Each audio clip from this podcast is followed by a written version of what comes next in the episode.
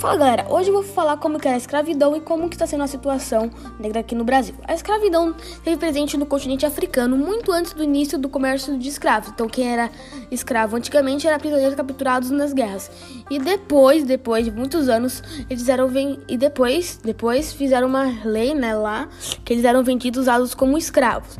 Então os povos colonizados iam lá, pegavam ele e deixavam ele lá trabalhando que nem um condenado. Então agora eu vou falar sobre como que era.